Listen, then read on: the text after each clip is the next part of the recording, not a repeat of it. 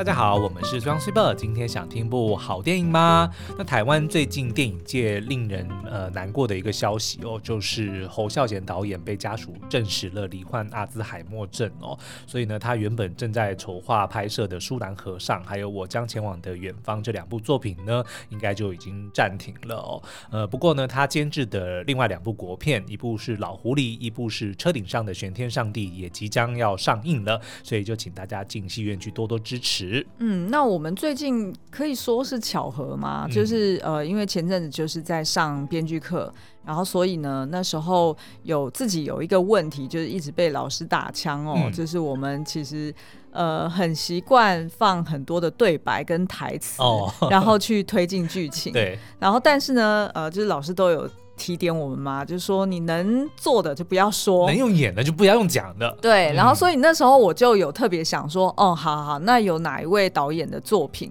嗯，就是。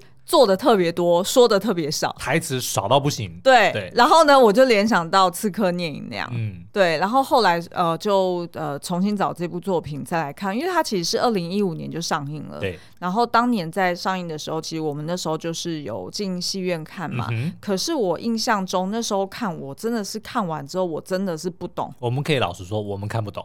真的不懂，嗯、所以我们后来其实也没有做解析，就不敢解析啦。对，不敢解析，因为我就不懂嘛，啊、所以我就不不敢乱讲。对。然后，但是呢，这一次重看，我觉得可能就是因为从观众的视角变成了呃。那叫什么伪编剧视角，哦、对不对？就是 多了一些业界人士、业内人士的眼光吗？呃，希望成为编剧的视角、嗯、的角度，然后试图去理解，然后结果发现说，哎，好像有一点看懂了。哦、然后呃，而且那种看懂的感觉呢，就有点像是一开始。看完会不知道怎么用言语表达，对。然后呢，但是就是跟苏央就两个人在那边就是 哈啦，蓝色窗帘，对，蓝色窗帘一下，然后就发现说，哎，好像就是呃，能够理解，就是他其实虽然是在讲一个就是被迫回乡去暗杀青梅竹马的这个女杀手的故事，嗯，那你表面上你去看说，哦，这是一个武侠电影，对。但是其实呢，如果就是换个角度去看，其实我觉得他好像这部片是在讲孤独跟选择这件事情，嗯，尤其是创作者的孤独跟选择。OK，嗯，所以呢，今天的节目我们就想要帮大家呃科普一下，就是侯导之前的一些呃作品啊，还有他个人的一些经历，然后再来呢，我们就想要分享《刺客聂隐娘》这一部电影，他。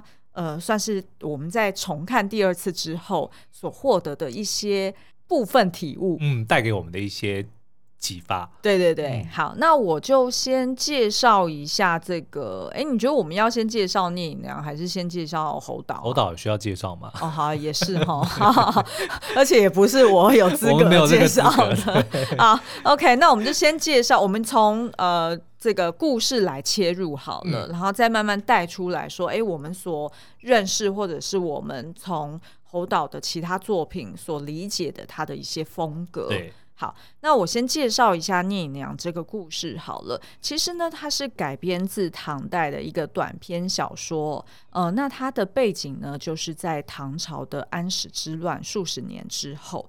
那原先呢，就是当时候的唐朝。呃，跟他的地方势力呢，其实是有一种互相依存，然后但是又有点竞争的关系，危险平衡。呃，因为他的幅员辽阔嘛，然后所以其实呃，朝廷是很需要他的地方的藩属，哈、哦，就是他那些地方的领主是可以帮他守护他的边界的，嗯、所以等于是说也呃下放给他们蛮多的权利或者是一些。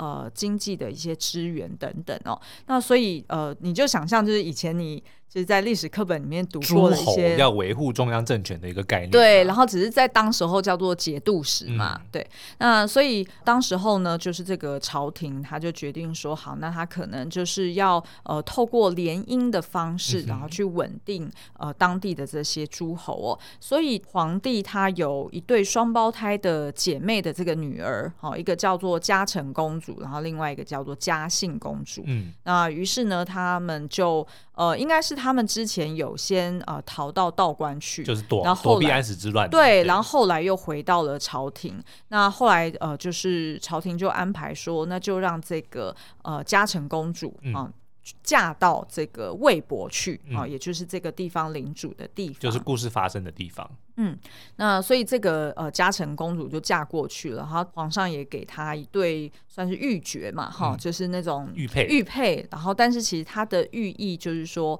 呃，这个此生我们可能就决绝了，就再也不会见面了，嗯、因为等于就是古代的时候，其实你如果要嫁到远方去，对，然后再加上呃，其实。呃，这个嘉诚公主她其实是肩负一个使命，就是要帮助这个朝廷去安定。呃，她的这个外邦就是要稳定魏博当地的势力，就就等于说叫她老公要乖一点啦。对对对，你要你要效忠朝廷。嗯，所以然后她好像也是为了要更融入当地，嗯、所以她就把当时所有的这些什么婢女啊或者侍从啊，全部都派都都解散都解散了，所以就变成她一个人留在魏博。嗯、对，嗯、然后呃，因为就是也有另外一个孩子，算是是庶出好、嗯，然后他就呃，也就是田季安，就她老公原本的儿子。对。那所以他就把这个田季安收做他自己的养子哦。那这个嘉诚公主呢，她呃身边就是有留下一个算是魏博呃当地的一个文官，嗯，好，那这个文官的呃呃。其实就是聂田聂田氏嘛，哈、嗯，那这个文官呢，其实就是这个女主角聂隐娘她的妈妈。OK，那那时候，所以呃，这个公主她就认识了她的呃，就是这个聂田氏的呃女儿，叫做咬七，哈、嗯。那所以呢，她也很疼爱她。那于是呢，你在电影中也可以看到说，哎，咬七有时候就会回顾回想到说，她跟这个娘娘，也就是这个公主，嗯，小时候呃互动的一些过程，一些。故事哦，那所以这个就是当时候的一个时空背景。嗯，那但是后来呢，就发生了一个蛮不幸的事件哦，也就是说，因为当时候的这个政治的拉锯的关系，嗯，所以使得呢，这个呃嘉诚公主她得要算是呃。本来是要安排这个咬妻要嫁给田季安，哦，他就把那个玉佩送给这两个人，送给田季安跟咬妻，对，也就是他自己的养子。嗯、所以本来是要让呃男女主角他们本来要结婚的，因为他们算是青梅竹马嘛。嗯、但是呢，因为就是一些政治的考量，所以后来呢，呃，这个田季安就变成被安排要去另外娶呃另外一个政治势力的一个妻子，严家的。小姐。对，然后所以呢，导致这个咬七他他当时候应该是没有办法理解这件事情，嗯、然后所以呢，他还曾经就是呃跑到人家家里面哈，然后躲在那个树上，哦、然后去偷看，像只凤凰，结果就被人家打下来受伤。对，就因为他可能就是个性比较比较直。执着一点，然后也比较活泼啦，好动。对，然后所以他就练武的底子，对，练武的底子真的，否则你说一般人，一般的一般小姐怎么会就这样子爬上树上嘛？那所以他就不小心就被对方的这个护卫给打伤了，然后可能也再加上，因为曾经这公主有算是给他们两个人一个呃，就是指婚的一个经历哈、嗯，所以。呃，对于这个就是咬妻他的家人来说，也会担心说，那这样子咬妻继续留在这里的话，会不会有危险？哦，是没错。嗯，那于是呢，就透过这个公主的安排哦，就是公主她有另外一个姐妹是在道观里面修行嘛，嗯、那所以呢，她就让这个呃，就是咬妻被送到道观去啊、呃，也就是大家后来看到的这个道姑，嗯，其实她就是嘉信公主，哈，对。那所以就由这个嘉信公主把瑶七抚养长大。那另一方面，我们可以看到说呢，哎，这个嘉信公主，也就是我们后来大家称的这个道姑呢，其实是呃个性也是蛮决绝的，嗯、因为她就觉得，他就深信说，就是在这样的乱世乱世里面，如果有任何呃一个人，他可能就是为非作歹，或者是说他握有权力，那其实呢，呃，他觉得。是杀一人可以救百人的，嗯，所以他就会呃把这个咬妻呢给抚养成一个算是呃就是武功无情的杀手，对，然后武功高强，然后就是利用他去做一些政治暗杀，嗯，所以你在电影中一开始也可以看到说哦。这这个呃嘉信公主，也就是这个道长哈，他道姑，她就是拿了一把匕首啊，然后直接就给咬七，然后就跟他讲说，哎，很简单的，你就是往脖子一抹，就就完事了这样子。但是后来没想到呢，就是呃咬七他嗯执行了几次任务，呃，但是当他遇到对方有小孩在旁边的时候，他就心软，没有办法下手。对，但是侯导厉害的地方就在于呢，嗯、我们刚刚讲的这些东西，他在前面三分钟就把它拍完了。哎，就是他先，就是他先杀一个。然后接着心软放过一个，对，然后结果被他师傅说，现在下一个要你去杀你的表兄田季安，对，就是你当初的青梅就拍完了，对对对对对。对，对，所以我们是不是还要再继续自我检讨？对，要，因为呢，他把这些就是我们所谓的呃背景知识啊、嗯，或者是说当初这个嘉诚跟嘉信公主两个人的经历，呃，都把它放在后面，然后透过其他人去说出来。嗯那透过其他人说出来的时候呢，他也都是有推动剧情的。对，譬如说，呃，其中一个就是，呃，当这个就是咬妻哦，也也就是聂隐娘，她被派回家之后，她的娘亲就是拿出了玉珏出来说：“哎，这个田季安手上有一个一模一样的。嗯”然后当初为什么有这个呢？哎，他就交代了我们刚刚所讲的这件事情。对，就是有点像是呃青梅竹马，然后当初有被指婚了，有个信物。嗯，然后你就可以看到说，哎，呃，平常看起来非常冷酷啊，然后面无表情的这个聂隐娘，她居然在当下听了这个故事之后，嗯，她是拿着那个布包，然后就是遮住掩盖她的脸，然后大哭。因为她那个时候有讲到说，呃，就是因为公主的那个爸爸好像过世嘛，然后呢，就是消息传传到这边来的时候，就公主非常的难过，然后也也好像生重病，但是呢，她在死前就是有讲说，她最遗憾或者说最难过的事情，就是当初背弃了咬七，嗯，就等于说让咬七没办法跟田季安结婚这件事情，是是一直让这个公主耿耿于怀。那所以咬七听到之后，当然是觉得很也很难过啦。嗯嗯嗯，对。那所以后来呃，就是你就可以看到说，哦，就是慢慢的就是不同的真相，包含就是哎，咬七跟田季安其实真的是有过那种算是蛮坚定的。呃，友谊或者是爱情，嗯、那呃也是透过就是田田季安他在跟他自己的这个宠妾哦，也就是胡姬，嗯呃，在叙述的时候，然后去揭露这个真相。嗯、那所以其实像我们刚刚讲的方式，就是我们希望是透过就是用一个就是先科普背景，然后再慢慢去带出这个男女主角的故事哦。嗯、好，那所以其实。嗯，后面的这个剧情呢，其实就是要去描述说，那这个聂隐娘她到底有没有办法狠下心来杀她当初的青梅竹马田季安？对。其实是很困难的，就是我们光从就是田季安他去描述说，哦，他小时候就是曾经生病过，然后当时候呢，哎，这个咬妻还很担心他哦，嗯，然后甚至是躲在远方，就是注视了他很久。对，那当他在讲这一段故事的时候，讲这一段回忆的时候，其实呢，镜头也很巧妙，就是透过一个就是呃窗纱哈、嗯哦，然后让我们知道说，其实呢，现在在听这个故事的人，其实就是咬七本人。对。因为咬七他其实就是奉师傅之命要回到这个田季安的身边，然后要伺机而动去杀他。嗯、但是因为咬七实在是太念呃，应该说他念旧，而且他也有自己的一个独立思考的一个判断。因为其实看他一开始就是因为他要杀的目标旁边有个孩子，嗯，他就不忍心这件事情，就已经看出来他是没有办法执行他师父的任务的，对，对陌生人尚且如此，何况是他的表兄。所以呢，他的这个呃冲突的设定就叫做无法杀人的杀手，嗯，对不对？对，就是明明那个无法杀人不是说我没有能力杀，而是我不愿意，或者是我狠不下心来，或者是就是杀不了这个人，嗯、但是我又是个杀手。对对，没错。那所以呢，这个呃聂娘呢，她其实。呃，一开始他在监视这个田季安的时候，他当然一方面是说，哦，我要观察他在平常在上朝的时候，或者是诶他在私底下的时候，他的这个呃，就是、为人如何，为人，然后他的作息是怎么样，嗯、然后他才伺机而动嘛。但是后来才发现说，他其实留下了玉珏。嗯，那他留下玉珏是什么意思呢？他其实留下玉珏就跟当初公主拿到呃这个玉珏是一样的道理，嗯，就是说他是一个。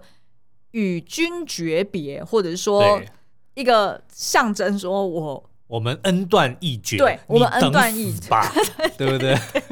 对，就是这个意思。嗯、那所以呢，他其实就是透过田季安的嘴去讲讲出说，哦，理解了，就是原来就是咬七他是希望我先看到这个玉珏，对，然后让我知道说。认出来说这个黑衣女子就是他，然后他才会动手。谁叫你讲那个故事的时候，你要去抱你的这个宠妾嘛，对不对？人家咬七看到当然不爽啊。哦，对吼，对啊、如果他当时候讲这故事不是抱他宠妾，对啊，然后如果是痛哭流涕之类的，可能，咬七当场就会直接下来说：“哦，我原谅你了。”然后抱抱这样子。而且你看哦，当时候其实那个宠妾其实也透过一些很简单的。台词或者是很简单的动作，嗯、然后去喜欢我？不是哦，不是哦，因为是谢欣颖饰演的这个角色，我就一直在等他讲那，你是不是喜欢我？因为这个胡姬呢，她其实是。呃，长袖善舞哦，嗯、然后所以也赢得了这个田季安的一个宠爱。那她的确也怀孕了，但是她怀孕这件事情呢，却不敢讲。对，不敢讲，嗯、因为的确呢，看来就是说，平常的时候一定是受大老婆的这个，一定是受够《后宫甄嬛传》影响，对，不敢讲。对，所以还用鸡血来假装她的那个月经有来这样子。呃、那所以其实这个胡姬呢，她其实听到哎，她的先生跟她讲这个故事的时候，其实。这个胡姬还真的是蛮蛮心软，也蛮单纯的。她、嗯、就是直接就是呃那个。脖子一软，然后就直接倒在她老公的肩膀上，讲说：“哦，我为咬妻感到不平。嗯”既得利益者讲这种话，对，所以也让这个咬妻就是也很心软啦。嗯、看来就是后来当这个胡姬如果遇害啊，或者是被人家暗算的时候，哎，咬妻还会出面来帮忙。就想说这对狗男女还算有良心。我刚刚讲狗娘女，对狗娘女，因为我们一直在讲聂隐娘，念娘。好了，那所以其实呃，这个故事的主轴就是在描绘说，那这个聂隐娘她后续呢，她到底有没有办法狠下心来去痛下杀手，嗯、然后以及最后让她选择说，呃，她要违抗师命的原因是什么？那所以呃，我自己在重看的时候，我才发现说，哎，好像呃，当初第一次看的时候，有很多的片段，我自己会显得不耐。就是说会觉得说啊，为什么这一段有需要拍那么久？你是说阮经天走进去再走出来，然后再走进去再走出来吗？哦，不止阮经天，就很多人走路走来走去，从右边走到左边，从左边走到右边，嗯、就会觉得好像走很久。对。然后二方面是说，看到很多就是呃里面的女女女性的角色一直在照镜子、嗯、哦，然后。而且那个照镜子是有他身边的侍女会帮他搓那个发搓东西发簪，把它搓到那个头发里面嘛。然后因为他头发实在是太太密太厚了，然后所以搓了老半天。然后我那时候还误以为说是因为那实在是擦那个发簪真的是很难擦，嗯，然后所以导致这一颗镜头需要那么久嘛。对，就我那时候是这样以为的。然后所以就会觉得说好像节奏真的很慢。可是我重看的时候。我才联想到说啊，当初有一个大东西没有看出来，嗯，然后这个东西其实是贯穿了全剧全片。对，好，那我接下来就要来跟大家揭露，赶快讲。好，那就是 我不要从右边走到左边，不要从左边又讲到右边，这样好啦。其实就是镜子，从、哦、头到尾你只要注意镜子这件这个象征，或者是这个呃这个这个情境，嗯，其实大概就会看懂他为什么。我们要说他是在表达孤独的这件事情，甚至是像刚刚讲的阮经天的那个动作，可能也是一个人重复做某件事情。嗯，他其实也是在反射这这个这个语义啊。这可能也是蓝色窗我觉得应该是对。好，我们就来讲一下，就是第一个呃证据好了哈。嗯、第一个证据呢，其实就是呃咬七他曾经在片中回顾他跟娘娘的一些互动。嗯。那其中有一个小故事，这个故事很重要哦，也就是青鸾舞镜的故事哦。嗯、那呃，大家回想一下，就是其实就是呃，这个嘉诚公主哈，她有一幕就是她这边弹琴嘛。对。然后呃，那时候呢，就是这个咬七她就讲了说，哦、呃，当时候这个娘娘她教我怎么弹琴，然后也讲了一个青鸾舞镜的故事。那这个青鸾舞镜的故事呢，就是在说古时候有一个国王，他获得了一只禽鸟，嗯，可是过了三年呢，这只鸟都不叫。对，那他身边的夫人就跟他说：“哎、欸，老公啊，我以前听过，就是如果你要鸟叫的话呢，你要让他看到自己的同类。嗯，那还是说我们就挂个镜子，让他自己照自己，就误以为他遇见了同类，哦、那他就会叫嘞。有点残忍，有点残忍。嗯、然后这时候呢，老公就当然就哎摆、欸、出了这个镜子。那当当这个禽鸟看到镜中的自己，就误以为说啊，我见到同类了，对，然后就悲鸣不已，嗯，整个晚上就兴奋的跳着舞，然后死掉。哦，是悲鸣还是兴奋？他的原文说悲鸣，嗯，然后奋什么奋起跳舞，哦，那应该就是看了不爽，你怎么那么丑啊？但是 anyway 就是反正就是被这个眼前的镜像给。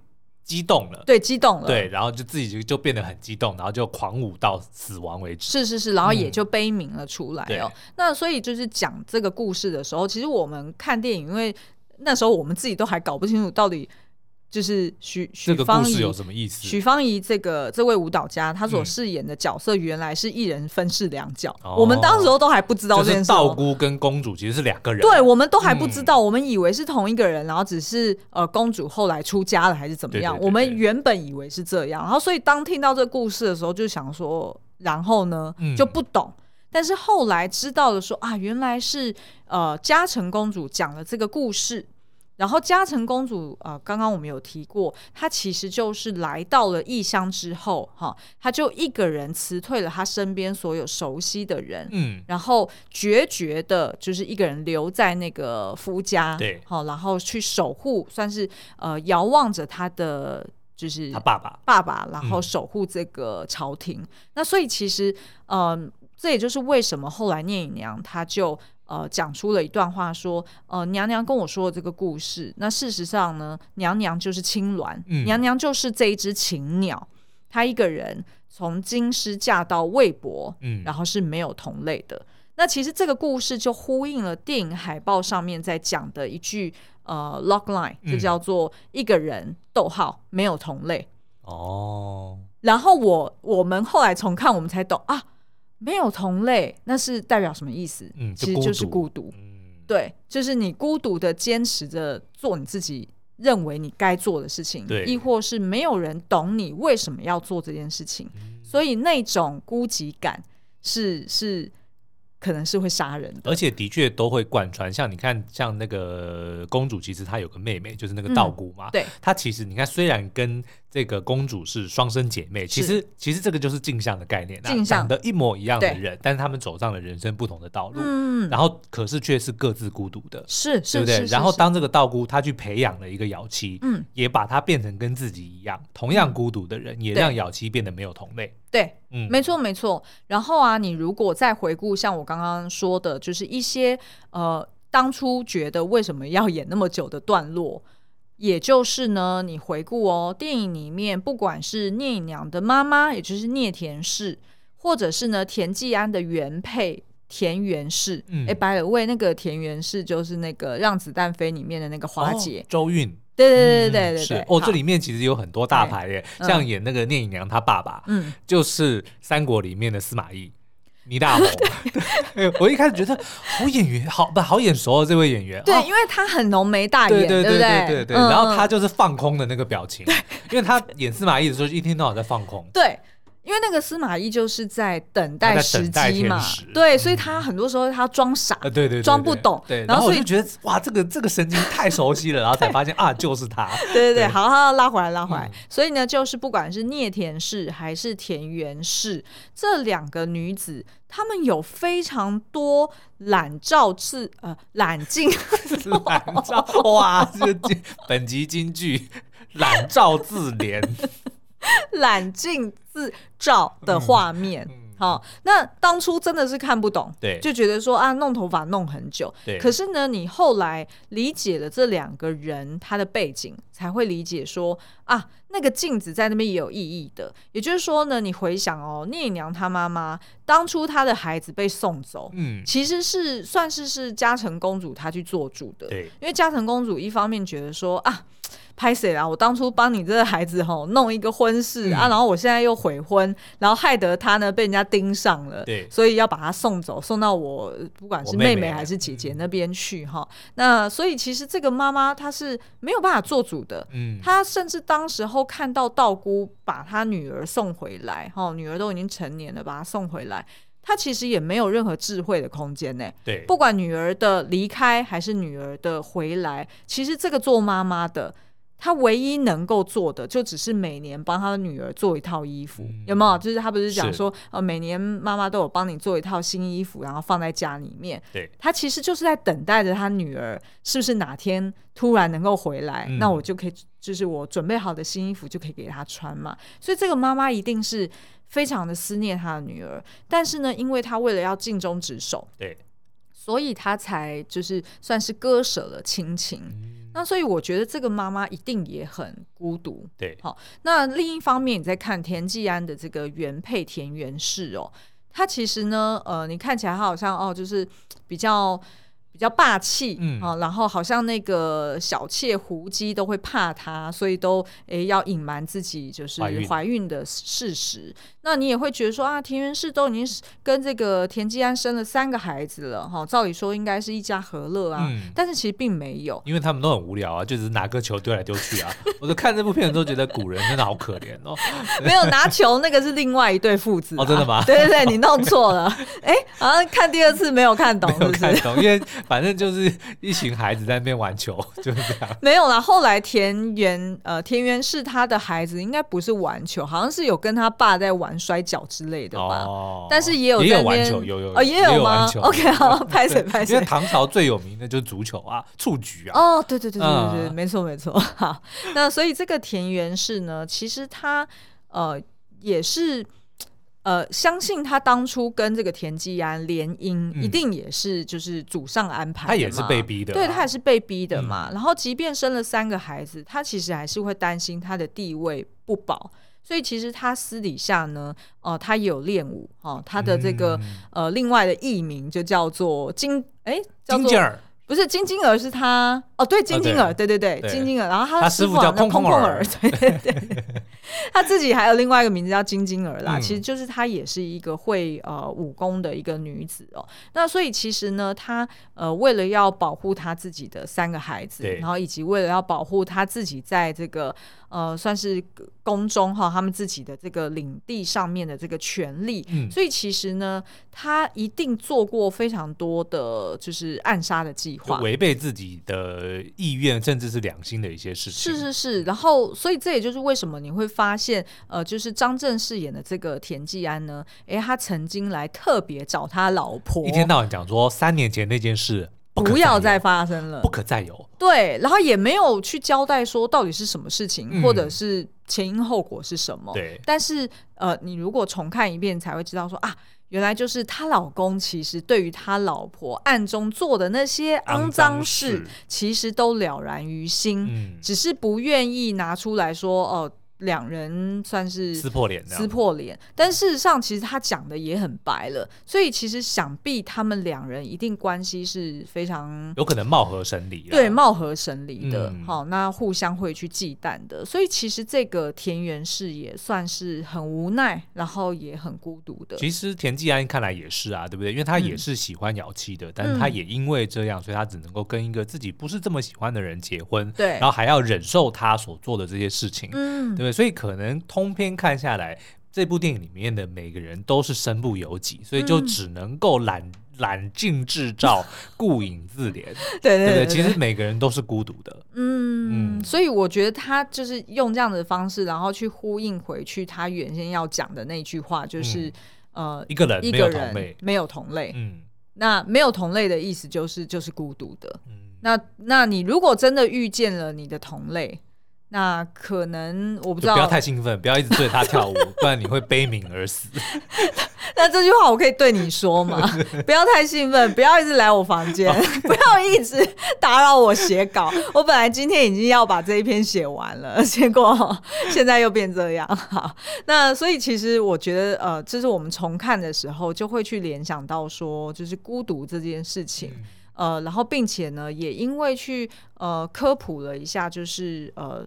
侯导他过往的一些呃专访哈，嗯、然后就发现说呢，诶，其实他一直以来坚持他呃想要做的题材，或者是他想要拍拍摄的手法、说故事的手法，他其实也都一直很坚持说，你要感动别人之前，嗯，你要先感动自己。哦，他非常坚持这件事，要刮别人的胡子之前，先把自己的胡子刮干净。呃，哎，好像不能这样用哦。对，好像不能这样。但是，反正呢，他的意思就是说，呃，他曾经在宣传聂隐娘的这个过程哦，他有提到说，呃，其实他觉得聂隐娘这个角色的确有很多的面相，好，不管是孤独的层面，还是很坚毅，亦或是呢，很特别执着于说我自己相信的事情，嗯，其实是跟他自己很像的哦。然后他也觉得说，呃，他以往一直在拍电影的这个过程，他其实都是觉得，只要有你自己去看世界的一套观点，嗯，那他就鼓励大家创作者就去拍吧，因为呢，他认为导演就会呈现。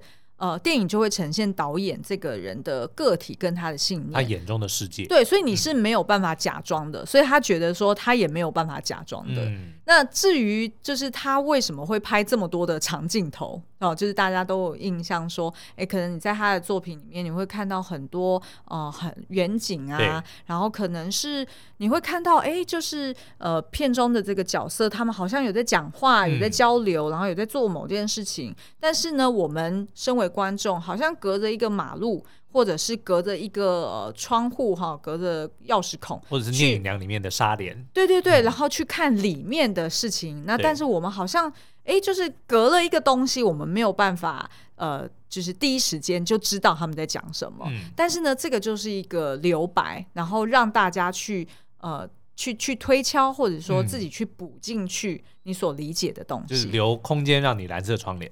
呃，对，对 但是呢，我后来也看到，就是导演有就是不少的专访，他有提到为什么他会有这么多的长镜头、嗯、这件事情。其实呢，在早期，这个是一个很现实的考量。对，第一个就是说，他说，呃，因为呢，他有些作品是找素人来演，哦、因为他挑演员的时候是看那个演员的一个。